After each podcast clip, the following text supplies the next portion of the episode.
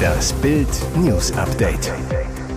Es ist Montag, der 13. März und das sind die Bild Topmeldungen. Größte deutsche Oscar-Sensation seit 16 Jahren. Im Westen was Goldiges. Polizei bestätigt, die zwölfjährige Luise aus Freudenberg ist tot. Aufstand. Mindestens 1,3 Millionen Deutsche wehren sich gegen die Grundsteuer.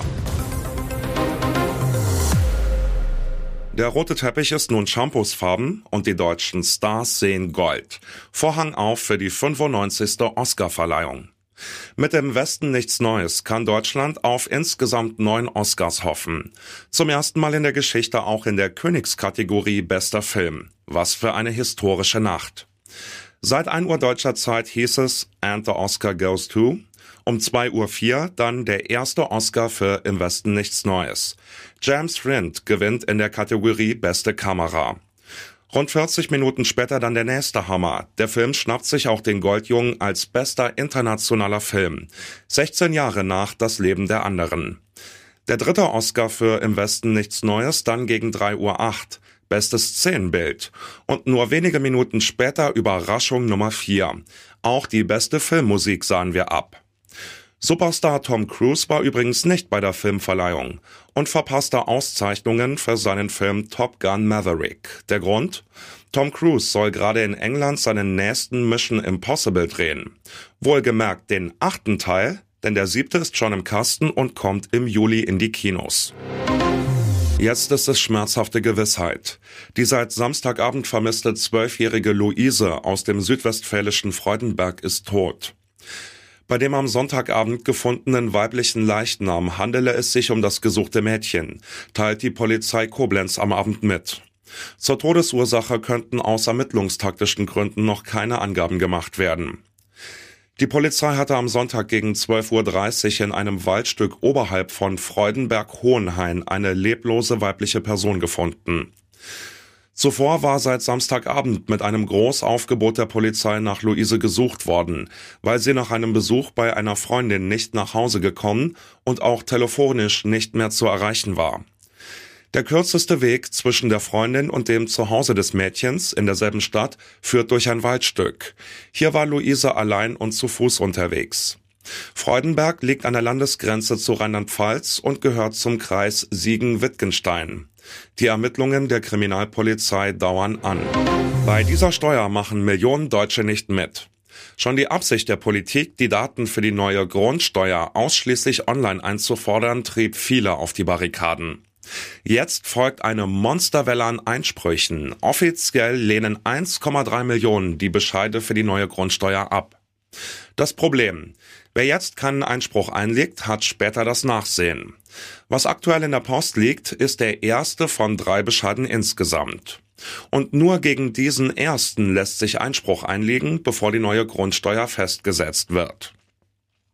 Das Problem an der Sache, das brave Mitbürger gegen den Staat wüten lässt, was sie jetzt per Brief sehen, ist nur der Grundsteuermessbetrag. Das ist der Betrag, der den Wert der Immobilie widerspiegeln soll. Er ist die Grundlage, die später zu den eigentlichen Abgaben der Grundsteuer führt. Aber was zahlt man dann genau? Das ist eben noch nicht klar. Erst 2024 werden die meisten Gemeinden bestimmen, wie groß die Hebesätze sind, die man zur Berechnung noch braucht. Damit kann niemand die künftige Grundsteuer mit seiner aktuellen vergleichen. Die Ampelregierung bläht ihren Beamtenapparat immer weiter auf. Die Anzahl der Regierungsmitarbeiter auf Bundesebene hat in diesem Jahr zum ersten Mal die Rekordmarke von 30.000 überschritten. Das ist das Ergebnis einer Auswertung des Bundes der Steuerzahler, wie das Newsportal The Pioneer berichtet. Die Zahl der Top-Beamten mit einer Besoldungsstufe zwischen B3 und B11 stieg demnach um 168 Beamte. Grundbesoldung dieser Beamten ohne Zuschläge und Ministerialzulage zwischen 9.000 und 15.000 Euro monatlich. Es handelt sich um Referats- und Abteilungsleiter bis hin zu beamteten Staatssekretären. Spitzenreiter ist naturgemäß das neu geschaffene Bauministerium von Clara Geiwitz mit 51 Top-Posten im Führungsbereich. Besonders aktiv ist auch Wirtschaftsminister Robert Habeck, der 30 neue Top-Posten installiert hat. Die Kosten allein für die zusätzlichen 168 Beamten belaufen sich, inklusive Versorgungs- und Gemeinkostenzuschläge, auf 50 Millionen Euro pro Jahr. Der heikle Fall, über den in Dortmund derzeit niemand öffentlich sprechen möchte, heißt Sébastien Aller. Die Grundsatzfrage, die dabei über allem schwebt, ist im Milliardengeschäft Bundesliga quasi noch unerforscht. Wie kritisch darf man mit den Leistungen eines genesenen Tumorpatienten umgehen? Was ist moralisch richtig, was vertretbar, was eine Grenzüberschreitung? Die Allermaterie ist hochsensibel und doch beschäftigt sie die BVB-Verantwortlichen immer intensiver. Die Fakten. Im Sommertrainingslager wurde bei Haaland-Nachfolger Aller Hodenkrebs diagnostiziert. Es folgten zwei Operationen und vier Chemotherapien. Am 22. Januar feierte Aller mit einem 28 Minuten Einsatz gegen Augsburg ein überraschendes Comeback. Ein Fußballmärchen? Na, noch nicht. In allen elf weiteren Pflichtspielen stand Aller auf dem Platz. Seine Bilanz nur ein Tor und eine Vorlage. Aber Vorsicht! Aller knipste sich bei Ajax zum Torschützenkönig der Champions League empor. Er benötigt nach seiner schweren Erkrankung einfach Zeit und Geduld. Das ist wohl der einzig richtige Reflex. Und jetzt weitere wichtige Meldungen des Tages vom Bild Newsdesk. Niederkassel NRW ein toter Mann steckte kopfüber in einem Gullischacht. Tief in der Nacht entdeckte ihn dort ein Jugendlicher. Die Leiche wurde noch am Sonntag obduziert. Schon am Nachmittag gab es eine erste Festnahme. Erste Ermittlungen führten die Beamten in die nahegelegene Wohnung des Toten, wo sie den 40-jährigen Tatverdächtigen festnahmen. Er soll den 46-jährigen getötet und in den Gully gestopft haben. Einsatzkräfte der Freiwilligen Feuerwehr zogen den Mann behutsam mit einer Seilwinde aus dem Gullischacht heraus. Aber der Notarzt hatte nur noch seinen Tod feststellen können. Schnell wird klar, es handelt sich um ein schreckliches Verbrechen. Denn die offenbar schlimm zugerichtete Leiche war teilweise in eine blutdurchtränkte weiße Decke eingewickelt. Anschließend war sie mit Split zugeschüttet worden. Eine Mordkommission der Bonner Polizei ermittelt weiter. Es sind dramatische Bilder. Während eines Konzerts scheint Rapper Costa Titch auf der Bühne zu stolpern, fällt zu Boden, mitten in einem Lied. Sein Co-Sänger hebt ihn auf, wenige Sekunden später sackt Costa Titch erneut zusammen. Der Vorfall passierte am Samstag auf dem Yulta Music Festival in Johannesburg, Südafrika. Laut Berichten vor tausenden Zuschauern.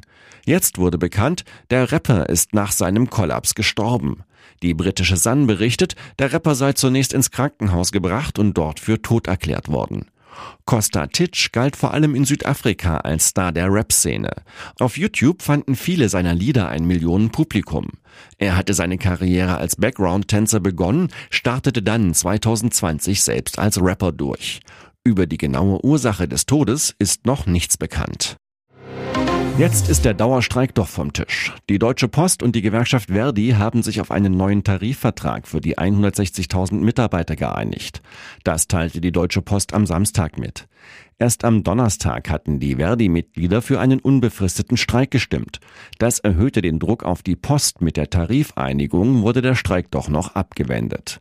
Nach einem nächtlichen Verhandlungsmarathon steht fest, im April bekommen alle Mitarbeiter eine Einmalzahlung von 1020 Euro netto, anschließend bis März nächsten Jahres monatlich 180 Euro extra.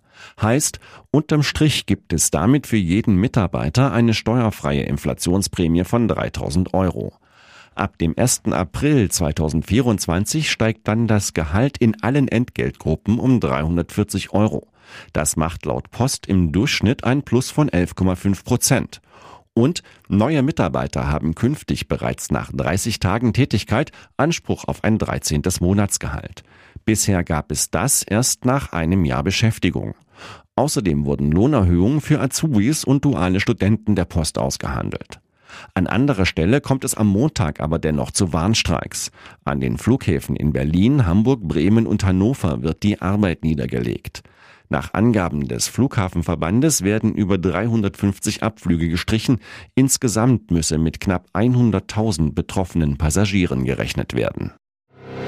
Die Winterwatschen scheint vorbei. Am Wochenende gab es nochmal Eis und Schnee. Montag krachen die Temperaturen hoch. Spanien genießt schon Temperaturen wie im Juni oder Juli, teilweise über 30 Grad. Am Montag gibt es auch hier einen Frühlingsquickie. Aus Südwesten schießen die Temperaturen nach oben und erreichen 15 bis 20 Grad. Am Oberrhein sind sogar 21 Grad möglich. Dazu scheint zeitweise die Sonne. Klimatologe Dr. Carsten Brandt von donnerwetter.de zu Bild. Die Wärmeblase zieht von Spanien mit einer strammen Südwestströmung über Frankreich zu uns. Nur starker Wind und Schauer verhindern zu viel Wärmegefühl. München 18 Grad, Berlin am Nachmittag 16 Grad, Hamburg 14 Grad und Köln nachmittags 18 Grad. Aber Achtung, Sturmböen im Westen und Norden treiben die spanische Warmluft weiter nach Norden und schon am Dienstag wird diese mit einer Kaltfront nach Osten abgedrängt. Dienstag und Mittwoch gibt es nochmal kurz Schauer und Schnee in den Mittelgebirgen. Auch Glätte im Flachland ist ein Thema durch überfrierende Nässe. Wetterexperte Brandt. Donnerstag und Freitag kommt dann die nächste Wärmeblase mit einem neuen Frühlingsanlauf von 15 bis 20 Grad zum kommenden Wochenende.